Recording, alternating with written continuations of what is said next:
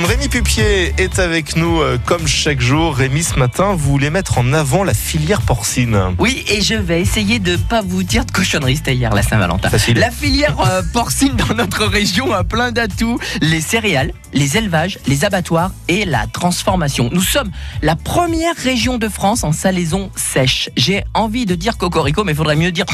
Bon, ben, nous avons 5 IGP, c'est des indications euh, géographiques protégées.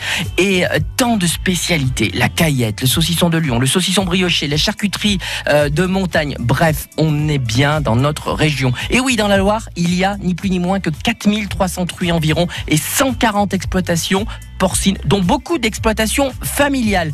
Ici, en Auvergne-Rhône-Alpes, c'est 4% de l'élevage français et 6% de l'abattage national. Et c'est quand même 4000 emplois directs. Allez, j'arrête euh, de vous raconter des, des chiffres, mais en tout cas, ça pèse lourd le marché euh, du cochon. Et tel que je vous connais, vous allez me dire que tout est bon dans le cochon. Eh ben oui, avec la corgnole, comme on dit par ici, euh, eh bien on fait des choses merveilleuses. L'andouille de Charlieu aussi, c'est pas une IJP, c'est pas une AOP, pas encore, j'espère que ça viendra un jour. La fricaude, comme on dit, la fricassée de boudin. Le cochon, c'est ancré dans nos campagnes, c'est dans nos gènes, ça fait partie des spécialités gourmandes euh, de notre euh, département. On retrouve même en Haute-Loire des choses extraordinaires comme ce mouchon, vous m'avez bien entendu, moitié cochon, mais poilu comme un mouton.